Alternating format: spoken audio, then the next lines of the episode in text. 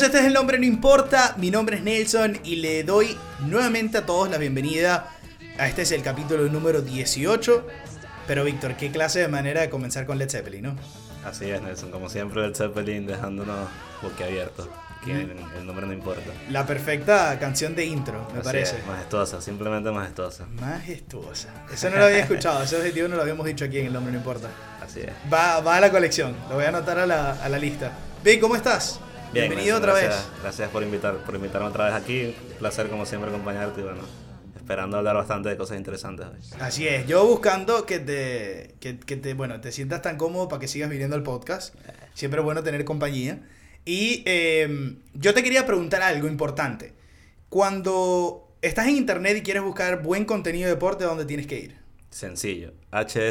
hsmamerica.com. Y se complicó. Eh, cabe destacar que esto lo habíamos practicado, o sea, eh, eh, el varias se- repeticiones. Es el Eh, segundo intento. O sea, cesta de pelota y tuve que lanzar el drill. Voy otra vez. Hsmamerica.com. grande, HSM Deportes en Instagram. Y, Todo, Hispanic Source Media en YouTube. y Hispanic Sports Media en YouTube. tuvo que ser. Hizo la cuña ya. Hizo la cuña. Pero sí, quería hablarles de, de si van hoy a la, a la web de, de Hispanic Source Media, que es hcmamerica.com. Creo que nadie lo dice como yo, el HCM América. Lo tengo tan practicado que, que no hay manera que, que me salga mal. Sale automático ya. Sí, eh, pueden enterarse sobre todo lo que pasó en- entre el- todos los incidentes que pasaron eh, y lo concurrido que ha sido eh, la final de la Copa Libertadores entre Boca y River, el incidente que, bueno, hubo heridos jugadores de Boca, en donde eh, fanáticos de River estaban esperando que Boca llegara al Monumental para lanzarles de todo al autobús, eh, rompieron un vidrio, eh, Pablo Pérez salió herido, otros jugadores también eh, en- entre heridas menores, obviamente pánico. Todo, todas esas cosas están en una nota de, mm, Kiko Peroso, también contenido de Fórmula 1, eh, hay tops NBA, así que muchas cosas pueden encontrar en www.hcmamerica.com y para estar eh, pendiente y, al tanto de todo lo que pasa en el mundo de deportes, les pido el favor, arroba HCM Deportes en Instagram, no lo pueden pelar. Y si están, tienen un rato de ver, eh, de ver contenido deportivo en YouTube, Hispanic Source Media en YouTube también, para que vean nuestros videos, suscríbanse al canal, denle like y como siempre nos apoyan por ahí. Ya les decía, eh, y ustedes lo saben, arroba el nombre podcast es donde tienen que lanzar sus comunicaciones permanentes para temas, eh, saludos, lo que ustedes quieran del podcast. Por ahí pueden seguirnos a las redes. Pero Vic, eh, darte la bienvenida, como siempre, ya eh, gracias por estar en el pod. Yo te quería preguntar porque, y, y cortico, te quería preguntar, este es tu, va, ya cumpliste tu primer año en Canadá. Y, y ahorita que va entrando el invierno, te quería preguntar cómo, cómo ha sido esa, esa adaptación a, al, al cambio tan fuerte, porque tú viviste en Maracaibo, luego te fuiste a Costa Rica, prácticamente la diferencia de, de- de clima fue muy mínima. Eh, bueno, salir, salir de la humedad de- extrema de Maracaibo con el sol a 40 grados todo el año. Ah, bueno, Costa Rica que es un poco más tropical, es un poco más playa, es un poco más... eh, que tiene, bueno, tiene más, tiene como Sí, mu- es- es- mucha... Es un clima tropical, pero tiene montaña y tiene también la parte de, de las playas y la costa. Exacto. Sí. ¿Cómo ha sido? Cuéntame. Bueno, Te veo un poco afligido. realmente, ¿cómo te digo? O sea, este, este segundo invierno ha sido más duro porque ya sé lo que viene. El primero como que estaba en la expectativa que no sabía realmente cómo era, entonces todo lo Y que... te decían lo que viene. Todo era nuevo, todo Claro. era algo que, que lo estabas asimilando y lo estabas viviendo como venía. En cambio ahorita ya, ya tienes una idea y ya sabes, ya sabes lo que es. Entonces, pero, pero ¿te da más arrechera o menos arrechera? Yo creo que me da más porque, porque ya está, ya Porque está. al principio es como, ay, la nieve, qué Ya bonito. pasó la emoción, Y después la segunda es, ay, la nieve, qué bonita. Y la tercera, verga, ay, la nieve, de, pinga. Y ya en enero, febrero, marica, te quieres suicidar. No, y después de que ves la ciudad en el verano, que cambia completamente y que, que tiene tanto, tanto actividad, tanto color. actividades, tanto, todo cambia, la gente, el ánimo de la gente, todo.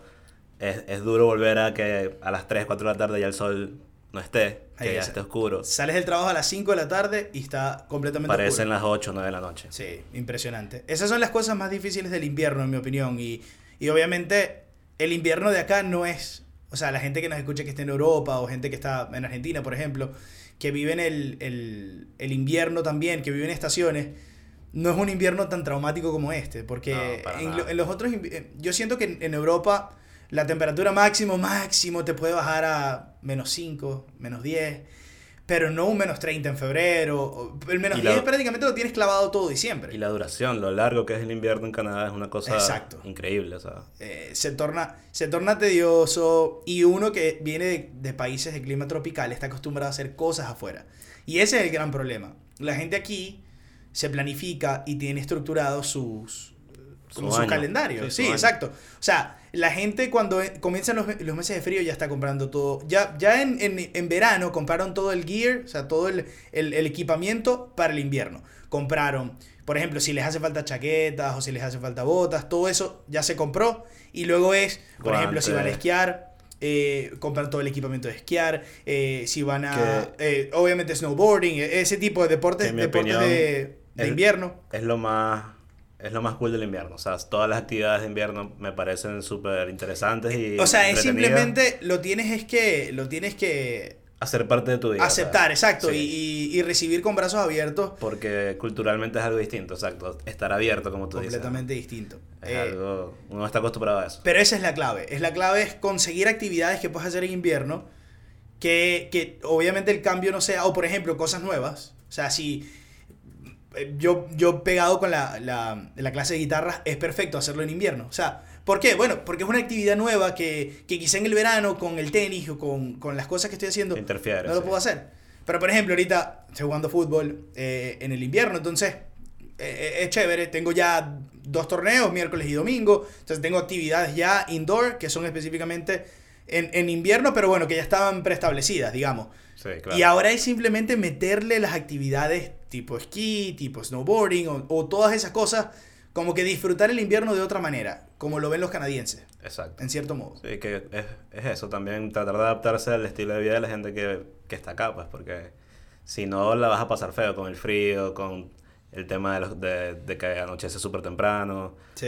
Es, es duro, es un cambio duro. el, el- o sea, lo que más me... También hay que, hay que estar claro. El invierno se trata de preparación, en mi opinión. Se trata de preparación porque tienes que estar bien abrigado, tienes que saber de antemano qué clima te vas a esperar en todo el día, si vas a salir todo el día, porque tienes que tener el, el equipamiento Una necesario. bota. Si, por ejemplo, es un día en donde comienza, eh, despertaste, saliste a las 7 y media de la mañana de tu casa y, y está, está en positivo, está en, en 3 grados, y de repente va a caer drásticamente la temperatura y en la noche va a estar en menos 10. ¿Qué pasa? Eh, de- o, o, por ejemplo, no, no llega a menos 10 en la temperatura, pero el, el, el real feel, exacto, la sensación se- está en menos 10, menos 11. Entonces tú tienes que estar preparado para eso, porque ese momento de frío puede, puede transformarse en un resfriado o en que te duele la cabeza. o sea, es, es, es como traumático Así en es, ese sí. sentido. Entonces, por ejemplo, salir de la casa, saber el, el clima, entonces, ok, ¿qué chaqueta me llevo? Me llevo la chaqueta de invierno, me llevo el abrigo de otoño, eh, me llevo guantes, me llevo, me llevo calentador, me llevo botas porque si va a nevar o, o si, por ejemplo, nevó el día anterior y, y se derritió, pero luego va, va, va a, a bajar la temperatura, quiere decir que entonces se congela, entonces va a haber hielo, entonces hay que estar pendiente. Si te vas en goma, piste hielo. Sí, yo, yo voy a dar mi, mi, mi caso personal. Yo, para ir a la estación del, del subway, yo tengo que hacer una caminata matutina, que la amo y es algo que me emociona todos los días cada vez que me despierto. Sí, ¿no? Se te Sí, nota. Muy sarcásticamente hablando. Entonces... ¿Cuántos pues, son? ¿Cuán- cuán- cuánto, cuánto tiempo te tiras de Bueno, tu a, casa a, a- a la eso, parada? a eso voy exactamente. En el verano, o cuando no hay nieve, eh, real- realmente la caminata son, es corta, son 10 minutos máximo. Ujú. Si voy a un paso... Buen paso. Exacto. Eh, en el invierno, con el tema de la nieve, el frío, el viento, todo, esos 10 minutos se convierten en Se 15, siente media 20 hora. minutos. Y con el frío a menos 15, menos 20 es una, una cosa de loco. O sea, Es que viento en contra. eh, obviamente, ajá, estás bien abrigado, pero igual, por ejemplo, el frío en la cara. no, no, eh, es, es duro. Es duro porque estás expuesto al, al frío en, en un tiempo relativamente largo. Son 15, 20 minutos que, coño, a menos 20 sí, te pega. pega, te pega. ¿Cuál es, ¿Cuál es el consejo que le darías a, a la gente que, por ejemplo, gente que está en Venezuela o gente que está en otros países y dice, bueno, me voy a ir a vivir a Canadá? ¿Cuál es el, el consejo que le das para, Coño, para lidiar con el invierno? Ir muy preparados y también uno a veces, o sea, uno no está acostumbrado a tener que hacer ese tipo de inversiones eh, en la ropa, o sea, en, en- Sí. en lo que te vas a comprar. Y uno, eso es algo nuevo cuando tú vas a un país que es por estaciones, tú sabes que tienes que vestir eh, de acuerdo a eso. de acuerdo a las estaciones. Entonces, eso, estar preparado con la ropa y... Comprarte unas buenas botas, buenas chaquetas. Exacto, y mentalmente, coño, o sea, fortaleza mental porque es duro, pero también al mismo tiempo es algo que mucha gente sobrevive y que, o sea, si, si, si, estás, pre- si- si estás preparado, si estás preparado, no debería de, de ser mayor problema. O sea, es que es fuerte porque el cambio es.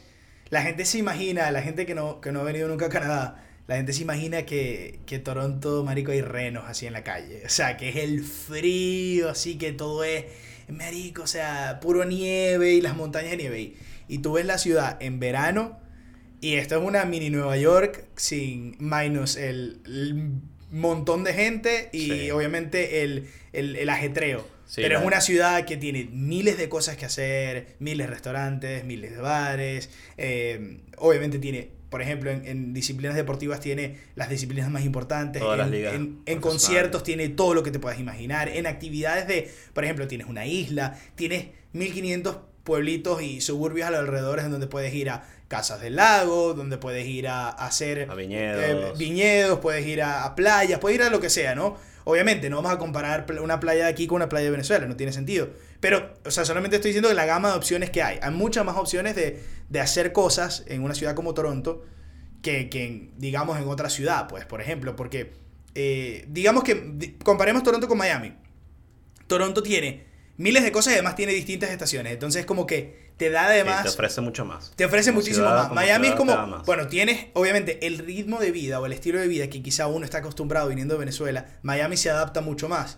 Pero si estás buscando un cambio y adaptarte a una nueva sociedad y un nuevo estilo, Toronto viene muy bien. O sea, Sí. viene muy bien. Claro, sí hay mucho frío y tal, pero Sí, la tranquilidad diría- que se, con que se vive en Canadá, hermano, es, es Sí, a uno. vale la pena pasar el frío. Es a uno. O totalmente. sea, tú no te preocupas. El, el caso, el mejor caso. El, yo me fui a Boston eh, con, con Hispanic Source Media a cubrir la, la ALCS, eh, Boston-Houston. Me fui un fin de semana. Y yo había cambiado hace como seis meses, había cambiado de telefonía.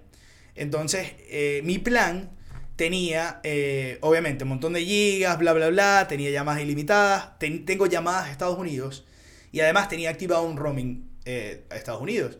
Entonces yo me voy y viva la pepa, uso el teléfono a diestra y siniestra en Boston y cuando llego me entero que tengo 100 dólares en cargos extra por el roaming. Entonces yo no entendía, porque si yo tenía un roaming ahí aplicado, entonces ¿qué, qué involucraba ese roaming? Yo llamo a la telefonía y entonces le digo, bueno, no, yo explico como que la situación de que yo, yo estoy pensando que con ese roaming que yo tengo activado, que está incluido en mi plan, yo no tengo que pagar más nada adicional.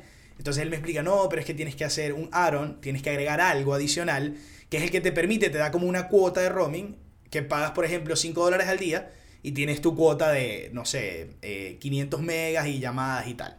Entonces yo digo, ok, eso tiene sentido, pero cuando yo entro acá, o sea, yo no voy a usar 100 dólares si yo sé que te- puedo usar un Aaron que me vale 5 dólares al día. Entonces él me dice, bueno, no, lamentablemente es así, pero yo puedo poner esto en un departamento de, de como de complaints, o sea, de, de Quejas. De quejas. Y yo digo, ok, vamos a hacerlo. Entonces, eso fue hace tre- tres semanas. Y yo pagué mi bill de 160 dólares, los 100 y el, el plan. Y yo, bueno, dije, marico, ajá, ya se pagó X. Sí. Me llaman el martes y me dicen, eh, señor Nelson, no, es para, tiene tiempo, sí, para, para hablar de- sobre, el, sobre el caso de, de lo que pasó con la telefonía. Y me dice, bueno, échame el cuento. Y yo digo, bueno, me pasó lo siguiente, yo fui, yo pensaba que estaba, o sea, que tenía eso incluido. Tú piensas que yo, yo fui dos días, literal. Si tú piensas que yo voy a usar el teléfono así, si yo sé que tengo que pagar 100 dólares, eso no tiene sentido. Yo estoy confundido porque yo tengo llamadas internacionales también y estoy pensando que mi plan incluye un roaming allá porque eh, bla, bla, bla. Me dicen, ok, señor Nelson, eh, entiendo de, de dónde viene y eh, le acabo de hacer el crédito a su cuenta del dinero que pagó. Un Y yo, reembolso, exacto. marico, o sea, eh, Esas son las las cosas, cosas- funcionan, weón. Son las cosas que uno dice, bueno, está bien, sí, pasó frío, el invierno es jodido, son 5 o 6 meses, pero lo vale. ¿sabes? Y haces cosas, pero haces cosas distintas. Hay calidad de vida. Mucha calidad de vida. Entonces- mucha calidad de vida. Y trabajos por, por, por doquier. Hay que esforzarse, hay que echarle bolas, pero, Sí. pero lo hay, lo hay. Eh, De verdad que la experiencia de vivir aquí es, es enriquecedora, porque primero te adaptas al, al otro idioma, eh, obviamente te adaptas a un clima distinto, o por lo menos manejar distintas estaciones, obviamente otra cultura, Y además, eh, el hecho de la calidad de vida, de lo que te da, de, de que no te tienes que preocupar por porque te estén siguiendo para tu casa, porque salgas del metro y te vayan a atracar, porque eh, se vayan a meter en tu casa, porque tu familia no esté bien o porque alguien esté caminando solo por un lado. Y, y que Canadá está en Norteamérica, pero no tiene los problemas que tiene Estados Unidos actualmente. Sociales, exacto. O sea, de todo, de todo. Porque Bueno, sobre todo, sobre todo lo- los, los shootings. Yo diría que eso es una de las cosas. Eso es terrible, así que sin embargo, bueno, lo hemos visto en Canadá, en Toronto espe- específicamente, que se ha incrementado ese tipo de, de casos. Sin embargo, jamás llega a la, a la magnitud que, que, que- Pero aquí ha sido, Unidos. aquí, aquí esas cosas que han pasado han sido como que relacionadas con bandas y Sí, cosas han así. sido gangs y cosas así muy No ha sido- no, no ha sido un loco, no ha sido Exacto. un, lunático, psicópata. Sí, Marico, pero es que así. si en Estados Unidos tú vas con un ID a un, a un eh, a una tienda cualquiera y puedes puedes adquirir un AR-15, un AR-15 que es un arma de guerra, o sea, marico, ¿cómo no esperas que la gente se va a Sí. volver loca y va a agarrar y va a matar a todo el mundo? O sea, Estados Unidos es, es un tema... pero bueno, ese es otro tema. Sí. Ese es otro tema y la Muy verdad que bueno, profundo. quería, quería conocer tu opinión sobre el invierno porque de verdad que es algo, es algo fuerte. Y, y bueno, me alegro que lo... Y que va lo- comenzando, estamos Sí. empezando a, a entrar en él y estamos como empezando a experimentar todo lo que significa volver al invierno. También, me, o sea, me alegra que, que estés en el, en el, como el mindset eh, indicado. Eh, te quería preguntar, yo hice un podcast de la película Bohemian Rhapsody y yo sé que, bueno, tú eres un maniático de, de la música, eres un melómano absoluto. Bueno, ahorita en Black Friday te lanzaste tu tocadisco. Finalmente ya en Costa Rica tuve mi primero y cuando me vine no me lo pude traer, pero ya, ya hace rato lo tenía Lo tenías en la lista. Sí. Este, yo hice un podcast de la película Bohemian Rhapsody y te quería preguntar, eh, ya la viste, yo también tuve la oportunidad de verla, yo comentaba en el podcast anterior, pero entrar un poquito más en detalle, ¿qué te pareció la, la película?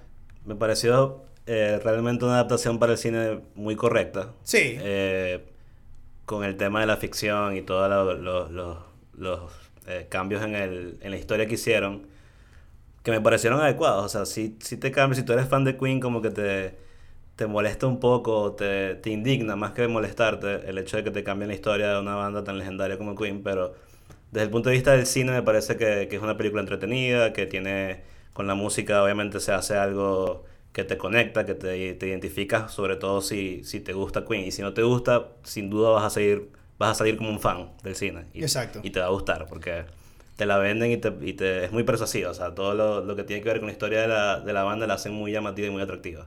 Total. Sin embargo, sí me parece que la hicieron muy romántica, que, que está por el tema de que es una, es una película, un, un biopic prácticamente, Ujú. y que está muy enfocada en Freddy también. Toda la parte de la- Completamente. toda la parte de la Completamente. enfermedad es muy emocional, es muy emotiva. Sí, eh, yo te voy a dar mi opinión. Yo creo que a mí me pareció fantástica cuando la vi. Eh, me gustó muchísimo. Me, yo, yo mencionaba en el podcast anterior eh, lo que me había recordado y las memorias que me había traído la primera vez que escuché Queen, por ejemplo. Porque, porque me marcó. Y bueno, las personas que me conocen saben que, siempre me ha gustado Queen. Este, a mí me pareció muy interesante los cambios que hicieron. Sin embargo, hay unos que eh, obviamente no estoy de acuerdo. Y no sé si muchos tienen que ver con todos los problemas que hubo en el rodaje. Recordemos que esta es una película que tuvo mucho, mucho, muchos, digamos, muchas piedras en el camino. Sí.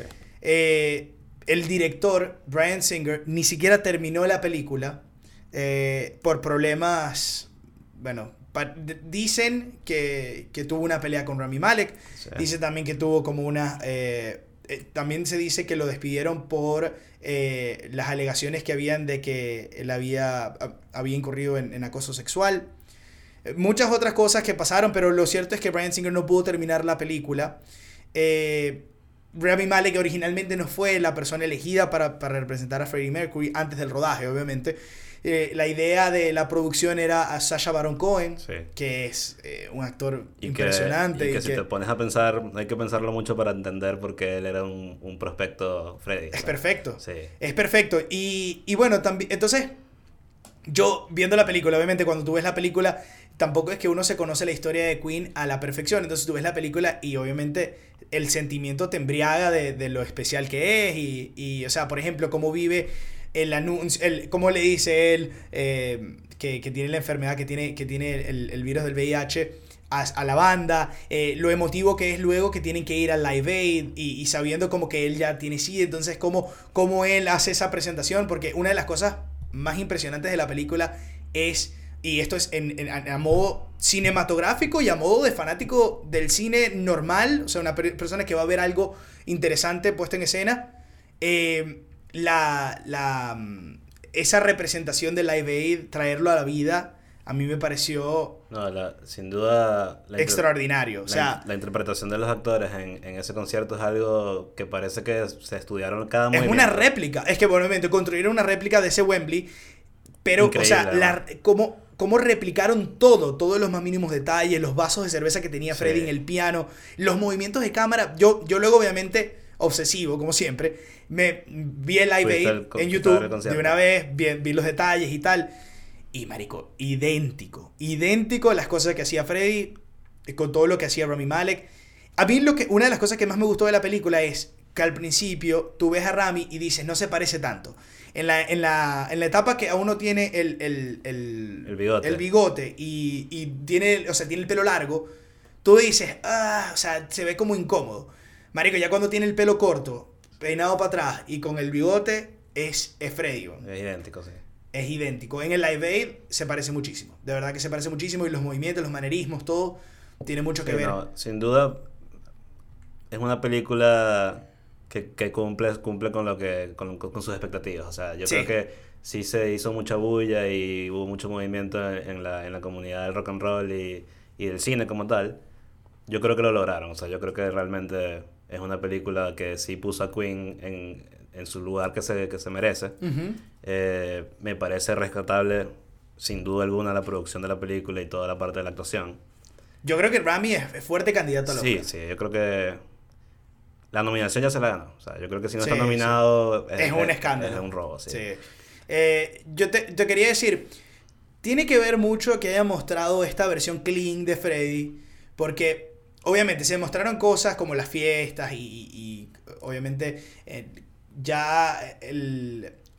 Freddy estaba atraído por los hombres y luego se, se ve como que todas las, las fiestas en donde el, el manager, Paul, eh, ¿cómo es que se llama? Eh, es Paul, el, el no, Paul Prenter, eh, como le trae así como que todo el grupo de, de los... eh, de, de- de como que la, la gente que iba a pasar, o sea, los, los gays que iban a estar ahí acompañándolo, como que pa- Sí. para pasarla bien una noche y todo por el estilo, pero no mostraron como que la crudeza de eso.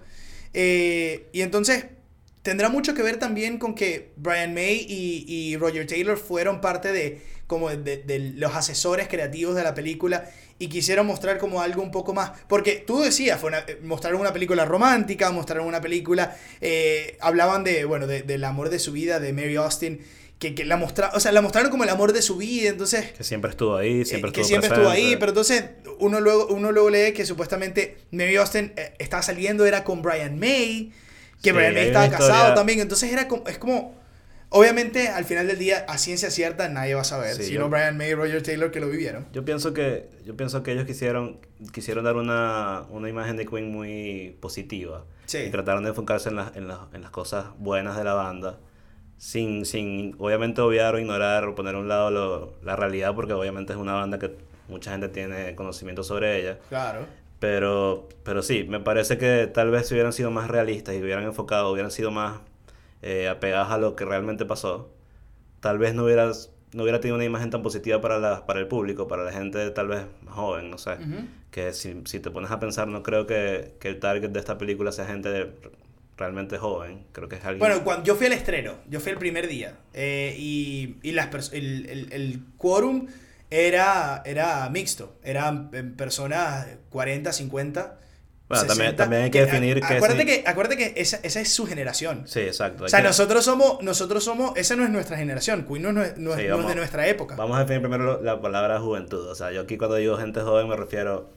Yo no me imagino que esta película está dirigida para gente de 15, 12, Ah, no, sí, 16 totalmente. años. O sea, Sí, no, sí, creo, sí. no creo que, el- que, que la juventud hoy en día esté tan, tan eh, pendiente de que de una banda de los 70, 60. O sea, Cier- cier- ciertas personas que los padres los han influenciado para, para que piensen de esa sí, forma. siempre pero- hay como uno que, bueno, nosotros tenemos, estamos entre los 25 y 28 años y, y obviamente tenemos un conocimiento, pero también fue algo que...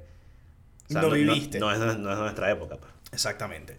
Eh, e- esa fue una de las cosas, y bueno, com- comentabas con respecto a lo que cómo mostraron y quizá tiene mucho que ver y, y era algo que, que, se comentaba y lo comentaban Santiago de Israel cuando hice el podcast con ellos, que eh, al querer mostrar una versión clean, eh, quizá por eso Sasha Baron Cohen dijo, eh, no, porque, porque Sasha Baron Cohen es muy real y es muy, él es muy crudo con las versiones que da. O sea, los personajes que él interpreta son muy crudos, entonces quizá él le quería mostrar el, el lado más el lado más, más crudo de Freddy, de, por ejemplo, su atracción hacia los hombres, o de las fiestas, porque decían que, que Freddy era, además que era un showman en, en escena, también le encantaban las fiestas, y obviamente, eso estamos hablando de orgías y cosas. Era un rockstar en todo el sentido de la palabra. Exactamente. Entonces, esas cosas no las mostraron tanto. Mostraron una escena en una fiesta, pero entonces en la, escena de la fiesta que muestran, eh, los miembros de Queen eh, estaban como que prácticamente ofendidos de, de la gente y, de, y del el, el grupo de, de, personas que había invitado Freddy. Y es como. Se, se, volvió un poco judgmental. Sí, estamos hablando de una época donde la gente más bien era. que todo el mundo le liberal, todo, abierta y. Sí. Entonces. Hay varias, hay varias discrepancias que, que, que son las que hablamos. O sea, trataron de adaptarle la, la historia de Queen a. Muy, muy, muy, muy para el cine y muy para lo que la gente quiere ver muy comercial, vamos a decirlo con, palabras claras. Y tal vez a mí en lo personal yo, yo, yo, yo lo digo, si hubiera sido más auténtica y más, lo que, más apegada a la realidad, me hubiera gustado más. Si hubieran mostrado ese Freddy salvaje, rockstar de verdad, que, que le gustaban las drogas, le gustaban los hombres, le gustaban las mujeres, le gustaba todo. Exacto. Yo siento que hubiera sido más, más impactante, más fuerte, más, más, más, más memorable, vamos a decirlo de esa forma. Es fuerte, es fuerte, es fuerte cuando, cuando la... Todavía hay miembros obviamente vivos de, de Queen y eh, Queen sigue girando y es como... Eh, es difícil meterle esa leña al fuego, demostrar como que todo el lado como fue a ciencia cierta. Eh, imagino que obviamente es un reto creativo también importante y también una de las cosas que decían era que había sido muy difícil compactar la vida de Freddy, que en, en, en los cuarenta y pico de años que vivió, eh, hizo muchas cosas. Entonces, eh, yo creo que hicieron un buen trabajo de mostrar cada una de las partes. La parte de Freddy con su familia, la parte de Freddy con la banda, la parte de Freddy en sus relaciones amorosas, la parte de Freddy cuando se desató y, se decidió que, que, él, era gay y que, que, iba por el camino y que quería vivir todas esas experiencias. Y luego la parte en donde se reconcilió con su banda, que dicen que ni siquiera pasó, que es una de las cosas, ¿no? Se discrepa de que, por ejemplo, antes del Live Aid una de las cosas que en la película, que muestran en la película, es que ellos estaban eh, separados porque Freddy estaba grabando un disco como solista. Eh, en, la, en, la, vida real eso no fue así. De hecho, Queen estaba girando antes de Live Aid. Entonces, muchas de las cosas que te muestran y esas, esos esas emociones que te, que te generan fueron fabricadas por la historia. Y Roger Taylor ya antes había hecho, empezado a hacer su disco como solista. Exacto. No fue, ni siquiera. El primero que comenzó fue, fue, fue Roger Taylor. Entonces, eh, le hacen como todo un dramatismo y por ejemplo la escena en donde ellos están, ellos se reúnen, porque eh, lo que muestran en la película es, que... Es pura ficción. Pura exacto, es que el Live Aid estaba planificado y a él le dicen, y Freddy no sabía, y cuando tiene el problema con el manager, con, con, eh, con Paul Prenton, él, él como que entra en la realidad, lo despide y entonces dice ok, ¿qué es esto de Live Aid que me han dicho, que me han comentado? Porque Mary Austin lo llama. Sí. Y entonces él dice, bueno, no, es, es un concierto y están las, las mejores bandas del mundo. Va a estar Led Zeppelin, va a estar Phil Collins, va a estar Eric Clapton. Entonces es como, wow, va a estar Paul McCartney. Sí. Y entonces él dice, wow, yo tengo que estar ahí, o Queen tiene que estar ahí. Entonces se reúne con la banda y la escena es de cuando están reunidos en la disquera, que lo, lo, lo sacan a él de la habitación para como que dialogar y luego llegan a, a las condiciones. Entonces es como hubo varias cosas, y estoy volviéndome loco aquí con el micrófono, pero hubo, varias cosas que sí que, que le faltó a la película. Ahora, mm, la última. Cuando piensas en, en, la película, ¿cuál es la primera escena que, que se te viene a la cabeza? por ejemplo, la escena favorita, ¿qué fue lo más memorable? Bohemian Rhapsody cuando la cantaron en, el Live Aid. En el Live Aid. Yo creo que eso fue, esa fue la parte que me, que me tocó las fibras así por ya muy, muy, muy profundamente. O sea, me, me conmovió, vamos a decirlo así, realmente. fue impresionante Bohemian Rhapsody, fue impresionante el, intro de Under Pressure, como siempre. El Aero. Ese intro, a mí... que no se, le paren los pelos, no humano. Obviamente Under Pressure porque es mi, una de mis favoritas de Queen. Y a mí me encantó la escena, que también es fabricada.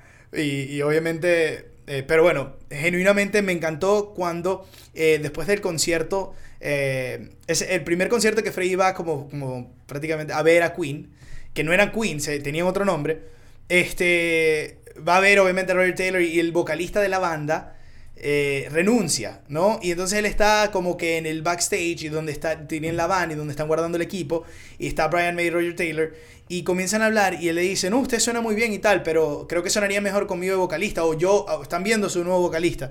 Y él le dice como que, veanlo, pero, o sea, tú no, ¿cómo, podemos saber que tú cantas? O tranquilo, no te preocupes. Y canta una canción que era de esa banda eh, y resulta y acontece que Ahí, ahí mostraron como si no se conocieran, pero todos se conocían y todos eran, incluso fueron roommates. Y el, el vocalista eh, de esa banda, y se me escapa el nombre, el problema de no hacer producción así al más mínimo detalle es que no, se te escapan esos nombres, pero el vocalista, eh, de hecho era amigo de Freddie Mercury, él lo conocía.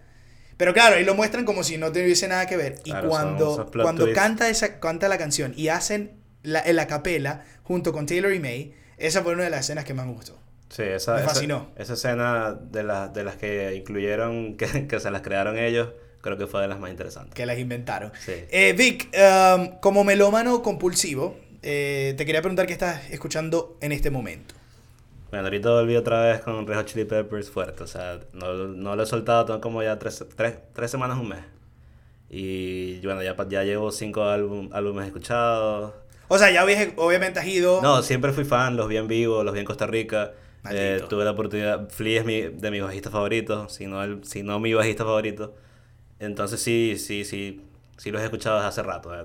Californication fue increíble para mí cuando era un niño. El video, bueno, yo creo que a todos nos cambió la vida. Increíble. Eh, y lo que representa la banda como tal es una banda de rock que, es, que, que se ha mantenido, que mantiene un sonido muy moderno, que a pesar de ser de los 80, que muy poca gente sabe eso, eh, tienen, tienen una, un estilo propio. Tienen algo que, ofrecen que no, que no todas las bandas tienen, que es algo, un sonido único. Solo, tú escuchas, tú escuchas una canción de, de ellos y, tú los identificas, tú sabes que son ellos. Sí, es correcto. Los Red Chili Peppers, a mí específicamente, em, cuando, era, cuando era chamo, me marcaron porque eh, el mismo álbum Californication, me acuerdo de lo tuve original. Eh, tienes la, cara, la, la carátula, era como una. Era como obviamente eh, era agua y había como tierra y estaba como que em, como muy arcillosa, como muy naranja y obviamente el, agua azul y, que es como una costa en California. Y me acuerdo del álbum, me acuerdo todo, me acuerdo la, la imagen, me acuerdo el, el, lyric, el, como que el librito de, de los lyrics, de la letra. Y, y me acuerdo, pues prácticamente me acuerdo de todo el álbum, o sea, me acuerdo como que el orden y cómo iba, y cómo iba eh, viendo las canciones.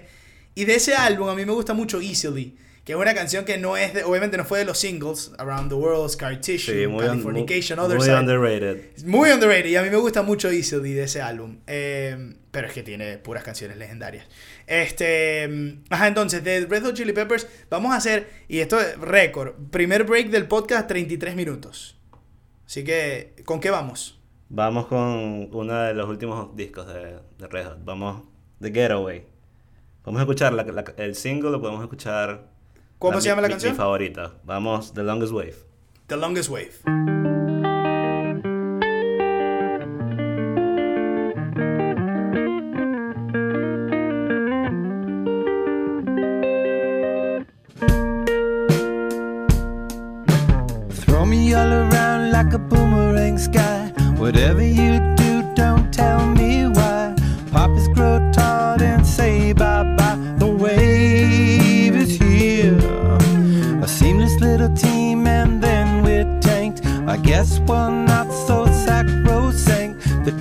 I talk.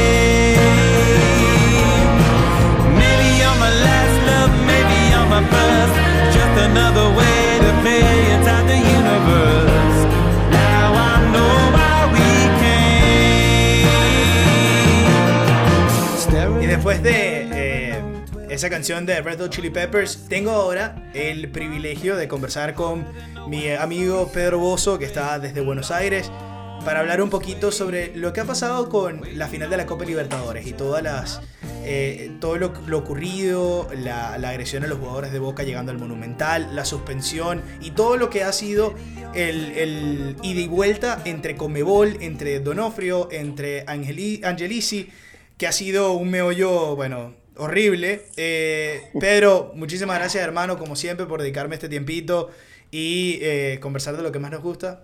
¿Cómo estás, hermano?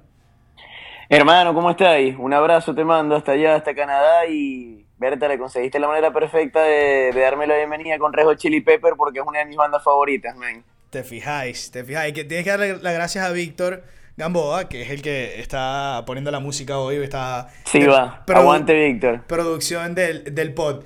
Eh, hermano, qué verguero ha sido esa, esa final de la Libertadores, loco. O sea, Usaste la palabra perfecta, me oyo. Me oyo, una mezcolanza ahí de situaciones. Marico, qué verguero. O sea, impresionante la persona que no sigue el fútbol a, a ci- 100%, que no seguía el Twitter el, el sábado, de todas las cosas que pasaron y que de repente te digan tres horas distintas de que va a comenzar el partido, que obviamente te enteres de que eh, cuando iba llegando al Monumental el, el autobús de Boca fue atacado, rompieron un vidrio, fue herido Pablo Pérez en, en- en el ojo, eh, Domínguez sufrió también lesiones, Tevez vomitando, etcétera, etcétera, etcétera. Cuando te dicen eso, quedas en shock.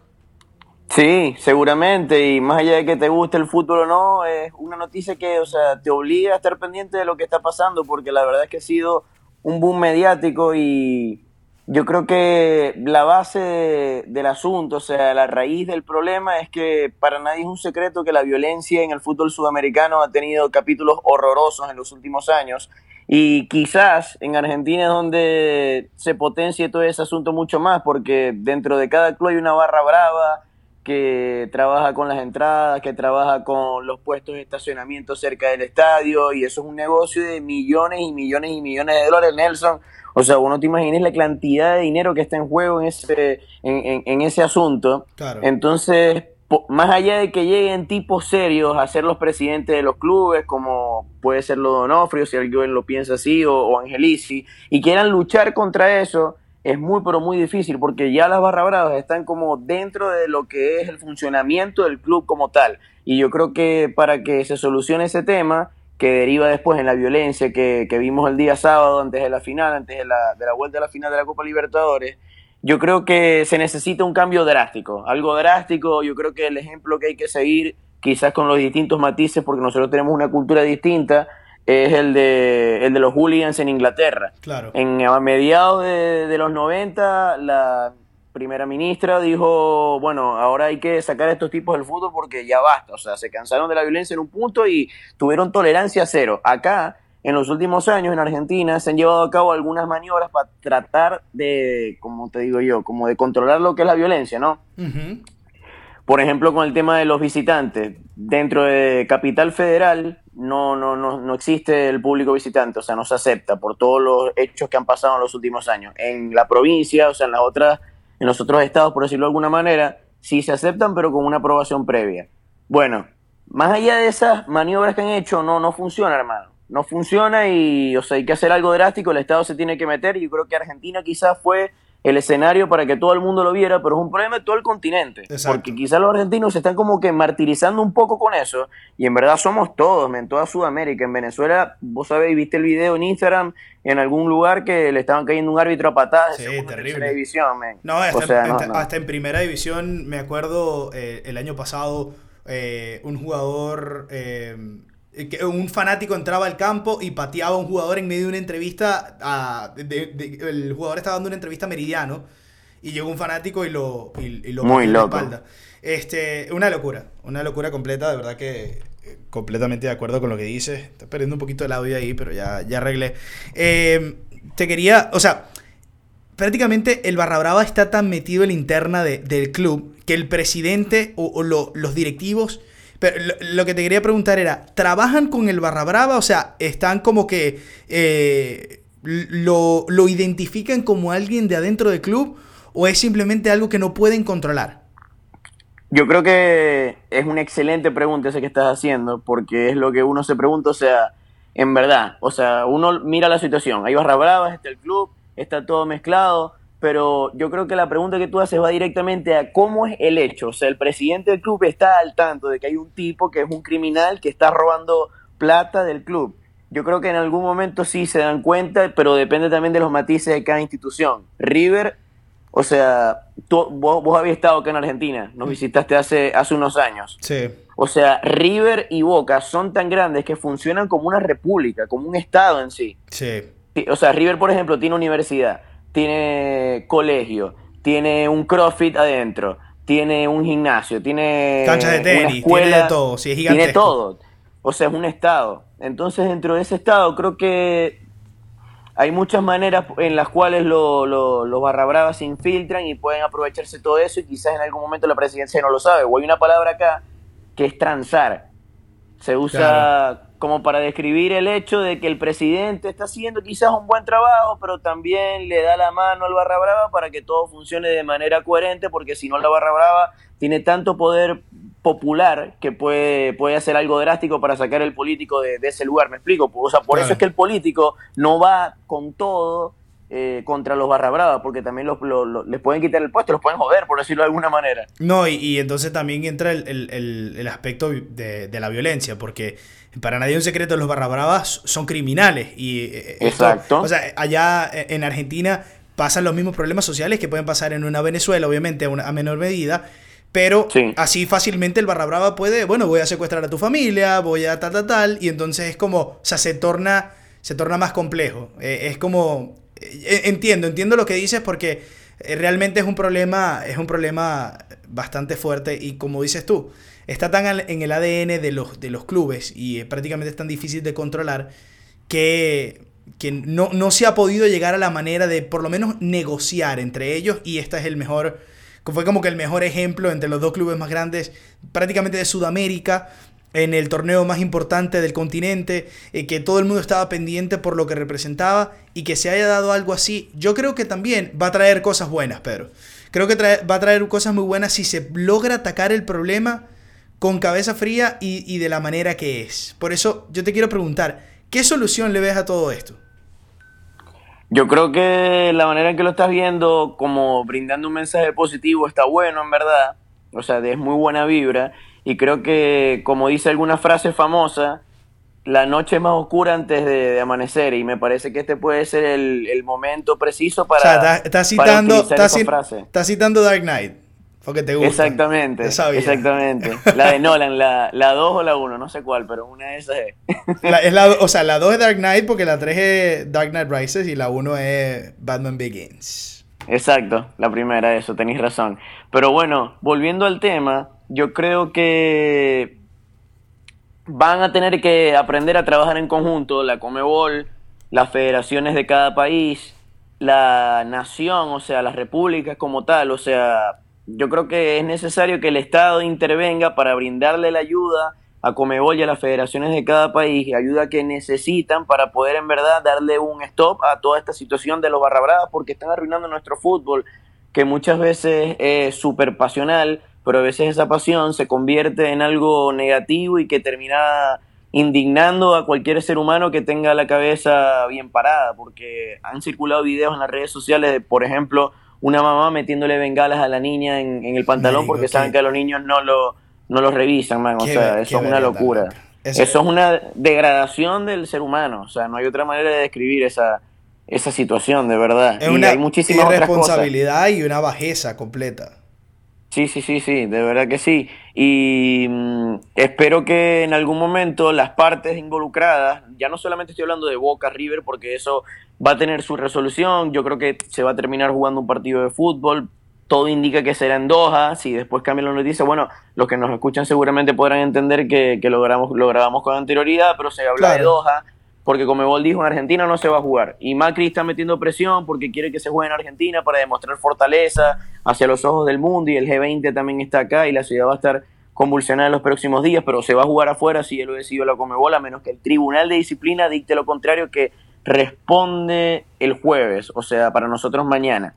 Así que Cuando la gente ver escuchando si- el podcast, entonces Sí. más o menos el Tribunal de Disciplina va a haber dicho, porque el podcast sale mañana. Exacto, exactamente. De todas formas, si a Boca no le gusta el desenlace de lo que dicta el Tribunal de Disciplina, que actúa de manera independiente respecto a Comebol, puede ir al TAS. Exacto. Así que se puede convertir incluso en una situación mucho más profunda, pero me, creo que me desvié del tema, brother, porque estábamos hablando de, de, de- de- de cómo se puede organizar y cómo se puede mejorar el fútbol sudamericano a partir de todo lo que pasó. Que se pongan todas las partes de acuerdo, que trabajen con lógica y que dejen por lado alguna vez la corrupción y se dediquen a trabajar bien, invertir el dinero donde corresponde para que el fútbol sudamericano pueda mejorar, man. Eso es lo que yo deseo. definitivamente, definitivamente la eliminación de los barra brava tiene, tiene, que, tiene que existir. Eh, eh, yo creo que esa es la solución inmediata. eh, va a ser hiper difícil, pero una Claro. manera, una manera tienen que conseguir de eliminar esa figura. Yo me acuerdo cuando fui en Argentina, que tú, tú bien lo mencionabas, eh, y que mm, eh, me quedaba bueno, con, con nuestro amigo Daniel Hatem. Íbamos a, a la bombonera, vimos un partido de argentinos contra Boca. En esa época, yo fui en el 2013 y en esa época aún había barra de visitante en los estadios de, de- de Buenos Aires. Y eh, eh, argentinos, la barra de argentinos estaba obviamente encerrada en una, en una, en una jaula prácticamente. eh, justo encima de donde estábamos nosotros. Nosotros estábamos en la barra Ceneice porque compramos las entradas revendidas, obviamente. O sea que había visitantes. Había visitantes, estaban justo arriba de nosotros. La Ceneice no es tan fuerte como la 12, que es la barra fuerte de Boca. Entonces, bueno, estaba. Pasamos muy bien. El partido, el partido no estuvo bueno. El fútbol fue de 0 a 0. La verdad que no fue tan, tan entretenido. Sin embargo, cuando estamos en la salida, eh, termina el partido. Y entonces no sales inmediatamente, sino que pasas 45 minutos adentro del estadio, esperando que la barra visitante que está en tu misma grada se vaya, entre a su bus, se vaya, puede- lo- logren salir del estadio sin problema, porque se conocen los incidentes. Y entonces yo estaba muy Como si cerca de fueran la unos salvajes. Exacto. Yo estaba muy cerca de la puerta y, y Daniel y yo nos fuimos y no- no- nos paramos cerca de, de donde estaba la puerta, estaba obviamente cerrada. Y cuando Claro. vienen bajando los, los hinchas de, de Argentino, eh, o sea, la, la gente de Boca los quería destruir y viceversa.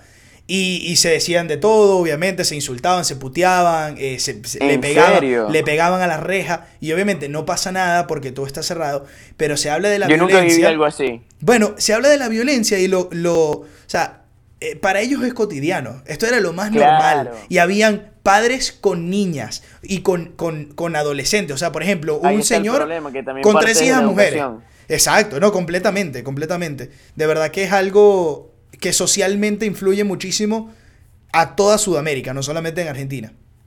Exacto. Es que yo creo que parte también desde la, desde la tolerancia. O sea, a mí me encanta el fútbol. O sea, yo lo amo y cuando estoy dentro de la cancha jugando un partido, una caimana, un torneo, lo que sea, o sea, quiero ganar y lo disfruto más que cualquier otra cosa. soy picado, soy vida- picado. Bastante, pero dentro del marco legal y coherente y lógico de- de- del comportamiento humano. Exacto, y si te ganan bien ganado, marico, a dar la mano ya.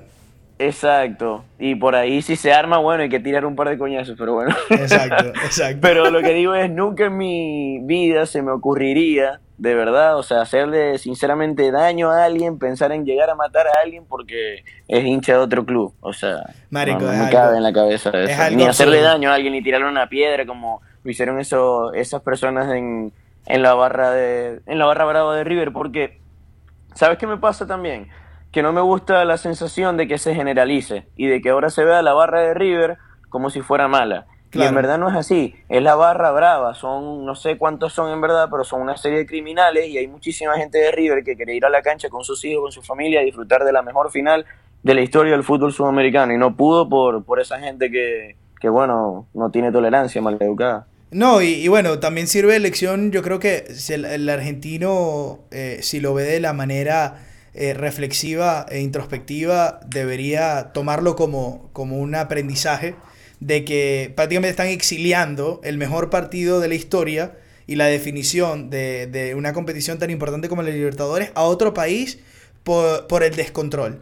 Por el descontrol social, por el descontrol... eh, Insólito. eh, eh, político que existe en Argentina y que, que luego puede repercutir en otros problemas que pueden explotar más adelante.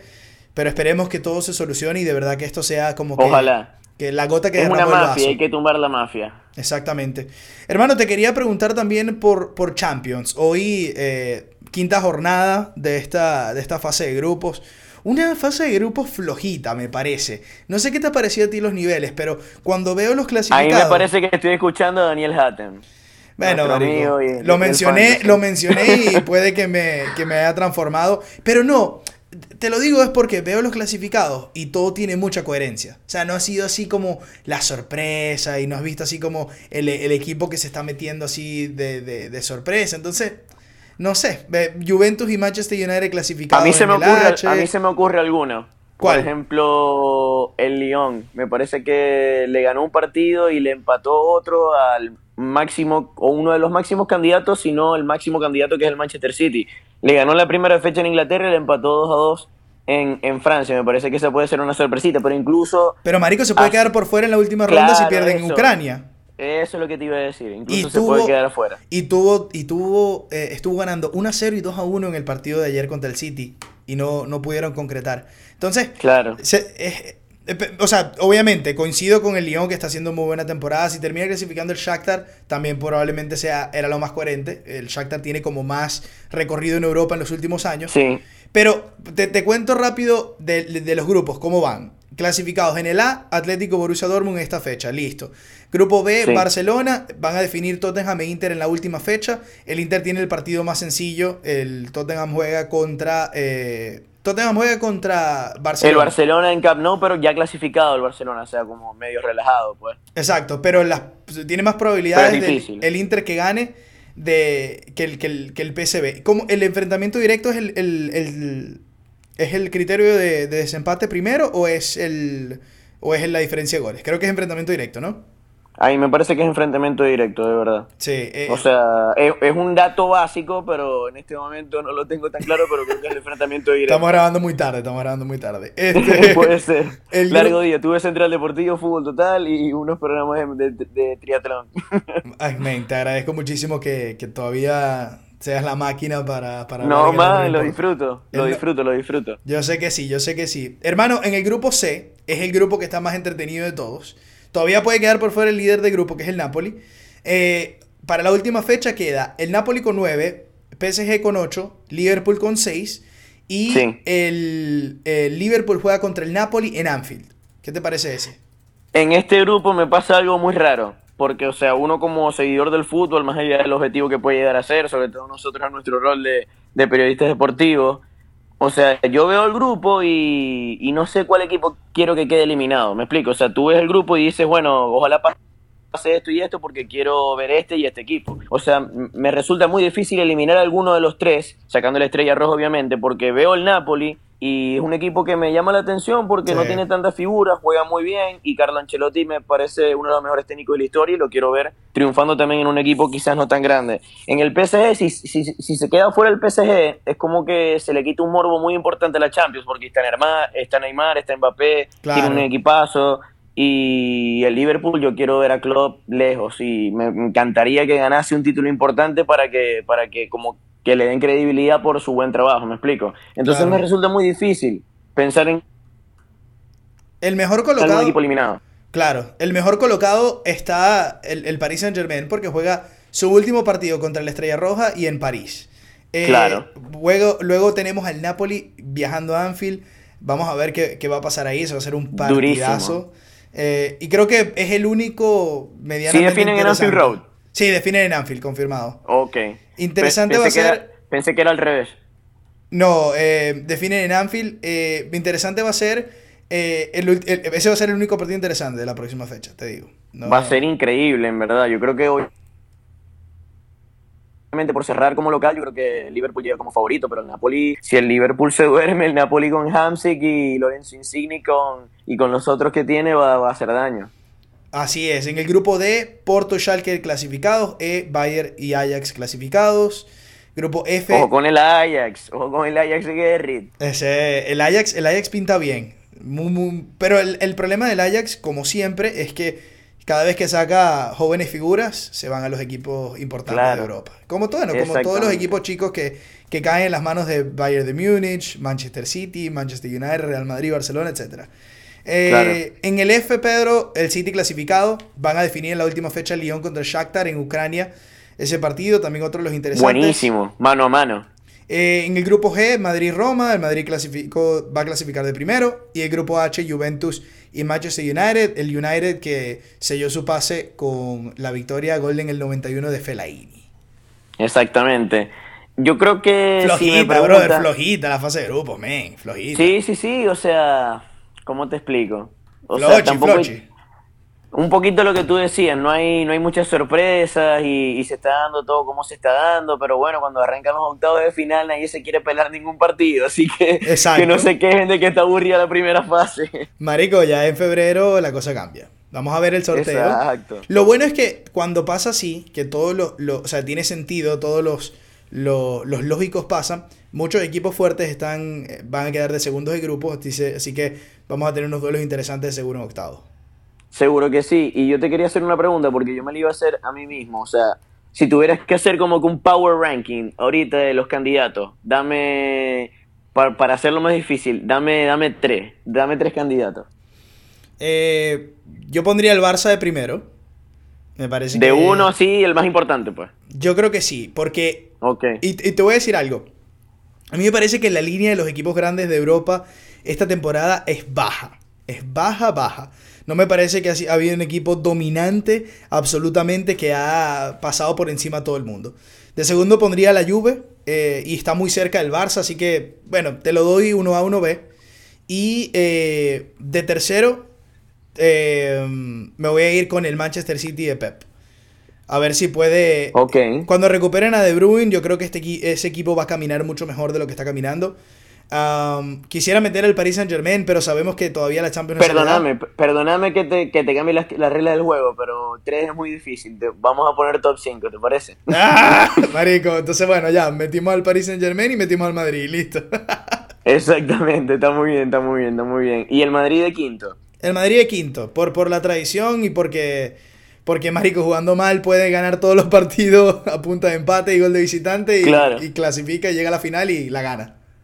Yo pondría los mismos, salvo por una modificación, y creo que sería la más sustancial en todo caso, porque cambiaría el primero al segundo puesto. Pasaría a Juve el primer lugar, porque me parece que está en verdad con Cristiano Ronaldo demasiado fuerte y creo que esta sí puede ser la temporada en la cual se le dé. Además, creo que una de las cosas importantes que me he encontrado con, con la Juventus en esta campaña, Nelson, tanto en el Calcio como en la Champions, es la portería. O sea, Chesney está, como, como lo explico, evitando que los juventinos extrañen a Buffon. Y de verdad que cumplir con esa meta es un punto a favor muy grande para, para la vecchia señora que dejó partir un histórico como los Buffon. Y después en la defensa, súper sólido, super sólidos en la mitad de la cancha. Pjanic me encanta y Cristiano Ronaldo te da el plus que necesitas para ganar dos partidos que están trabados donde no, o donde no estás jugando del todo bien, pues.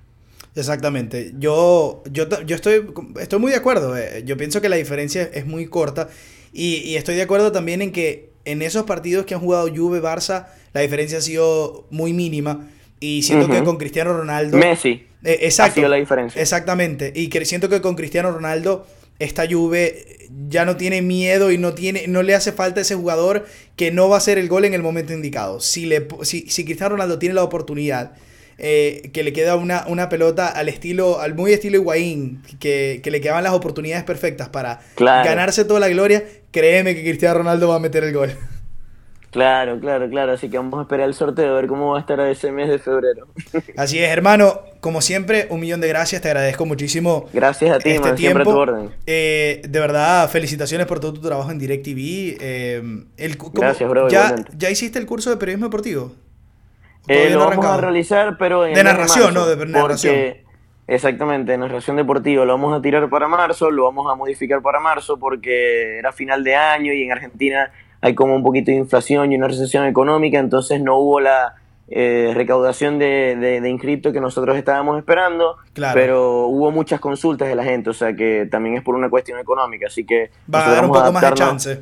Claro, vamos a adaptarnos a eso, que cuando comience el año la gente esté con esperanzas renovadas, con billeteras renovadas y, y pueda, pueda pagar lo que quiera hacer, que es el, el caso en cuestión. Así es, hermano. Te, también te mando las felicitaciones por tu debut eh, comentando NBA. Sé que Sí era va, algo sí que te sí generaba va. mucha ilusión, así Quiero- que también te... Súper ilusión, men. Muchas gracias por mencionarlo y apro- aprovecho para agradecer a todos los muchachos del grupo El Fantasy NBA que, que aportan conocimiento todos los días, aprendizaje, análisis. Conocimiento, eh, entre otras cosas.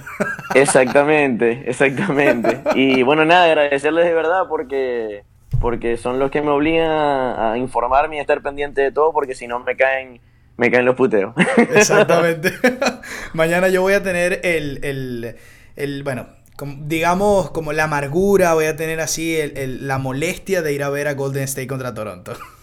Ok, sí va, qué bueno que lo disfrutes, me- muy buen partido. Lástima que no vaya a estar Stephen Curry, que vuelve el sábado, creo. Sí, ya confirmado Curry que lo necesita mi fantasy, pero como loco. Así que lo necesito en el line Hermano, te mando un abrazo fuerte. Eh, a- por supuesto, a los que no lo sigan aún, arroba Pedroso A en todas sus redes sociales. Señores, un crack. Hermano, un millón de gracias. Un abrazo. Gracias por todo, brother. Siempre a tu orden para, para decir presente el podcast. Te mando un abrazo y gracias por todo.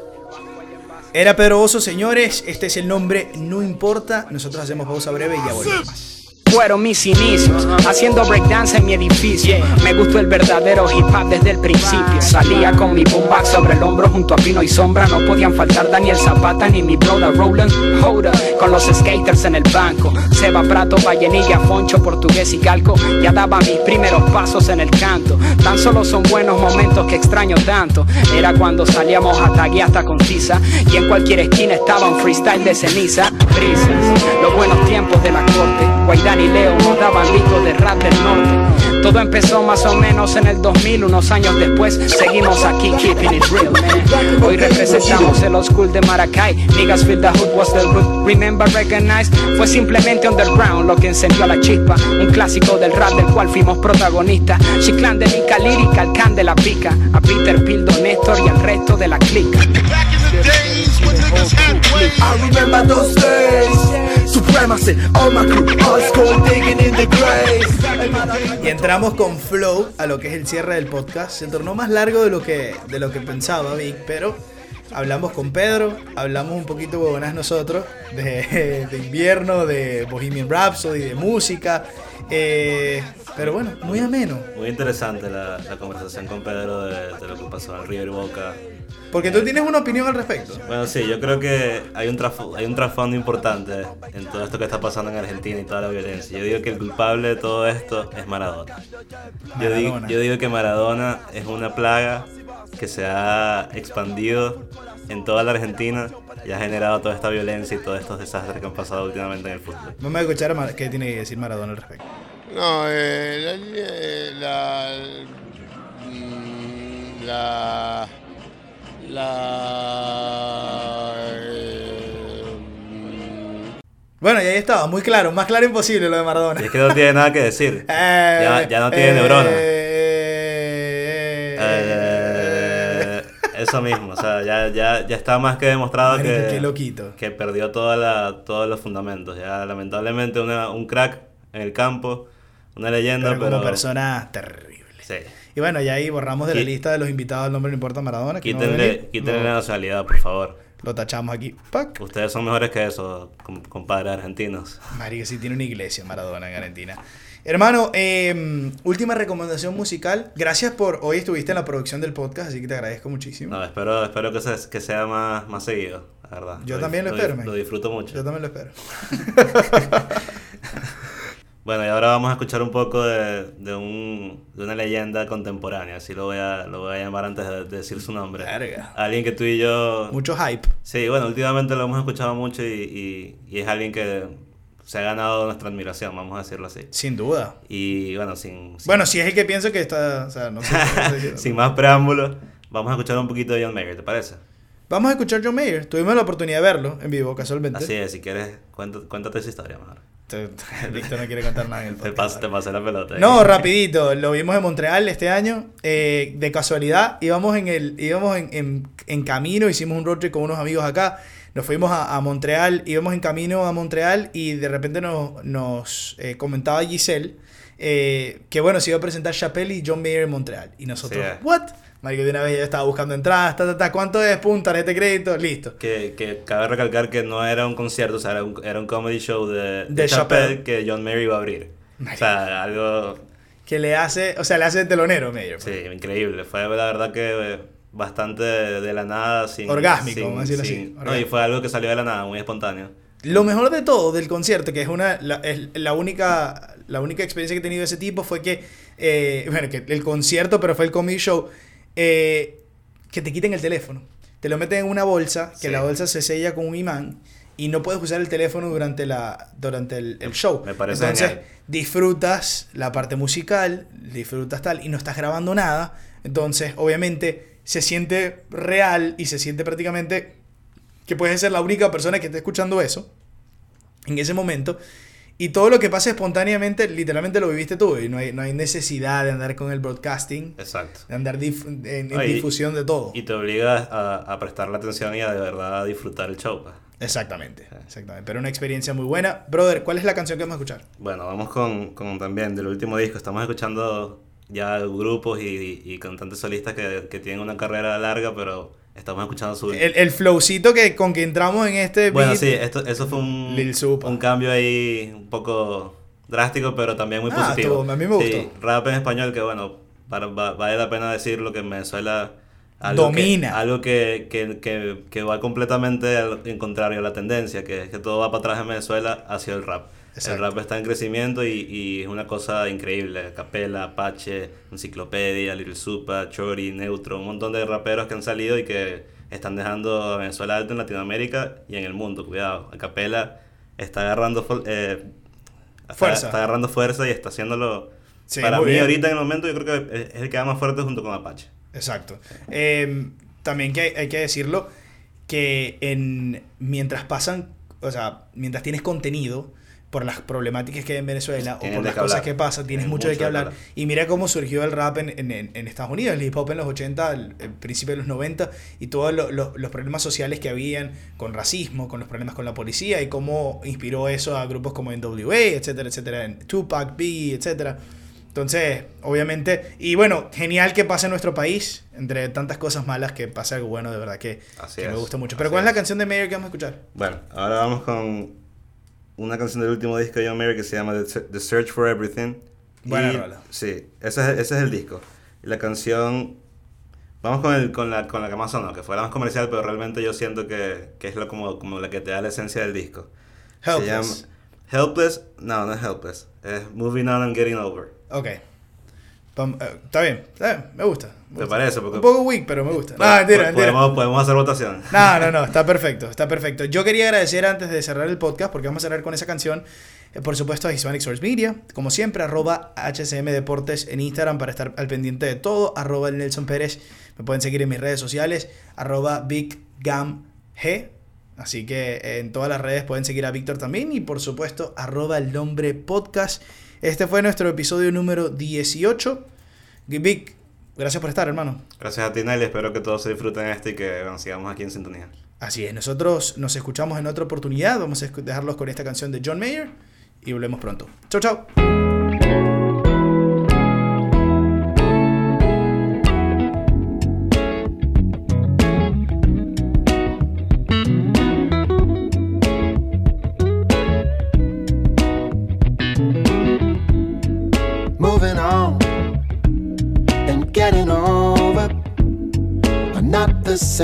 Seems to me.